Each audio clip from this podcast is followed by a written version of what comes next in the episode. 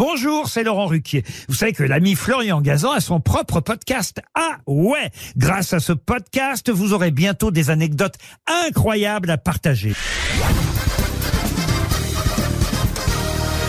Salut, c'est Florian Gazan. Dans une minute, vous saurez pourquoi la feuille de papier A4, celle sur laquelle vous imprimez vos documents à la maison ou au bureau, a cette taille et surtout pourquoi elle s'appelle comme ça. Ah ouais Ouais, cette feuille A4 qui pèse lourd hein, au niveau écologie puisqu'un employé de bureau jette environ 75 kilos de papier par an, soit l'équivalent de près de 30 ramettes. Eh bien cette feuille A4, ses dimensions précises sont de 21 cm sur 29,7 cm. Pourquoi cette taille bizarre?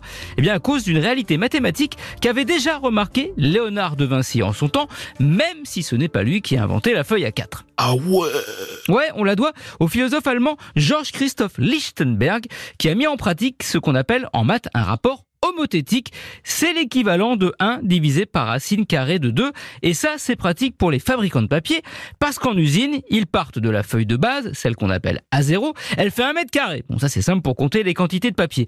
Mais ces dimensions, à savoir une hauteur de 1 mètre 189 sur une largeur de 84 cm 10, permettent de réaliser un tour de magie. Si vous pliez cette feuille A0 en deux, suivant son côté le plus long, vous obtenez deux feuilles exactement de la même taille, avec le même rapport de taille. Et si vous repliez ces deux feuilles en deux, là vous en avez quatre, elles aussi exactement de la même taille, et ainsi de suite. C'est ça, un rapport homothétique. Ah ouais? Ouais, et A4, c'est parce que c'est la feuille de base A0 qu'on a pliée, comme je vous ai dit, quatre fois avant de la découper. C'est pour ça que la feuille A3, qui porte un plus petit numéro, est plus grande, car c'est une feuille de papier A0 pliée trois fois, donc une fois de moins que la A4. Cette norme papier, si c'est un Allemand qui l'a théorisée, ce sont les Français qui l'ont appliquée en premier.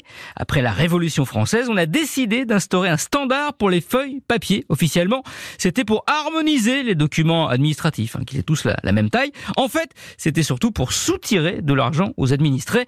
La taille du papier utilisé pour un acte de naissance, par exemple, servait à fixer le prix du timbre à payer pour son enregistrement, le fameux timbre fiscal qui était alors un tampon. Et eh oui, en France, tout commence et finit par des... Non, non, pas par des chansons, mais, mais par des taxes. Merci d'avoir écouté ce podcast. Retrouvez tous les épisodes de Huawei sur l'application RTL et sur toutes les plateformes partenaires. N'hésitez pas à nous mettre plein d'étoiles et à vous abonner. À très vite.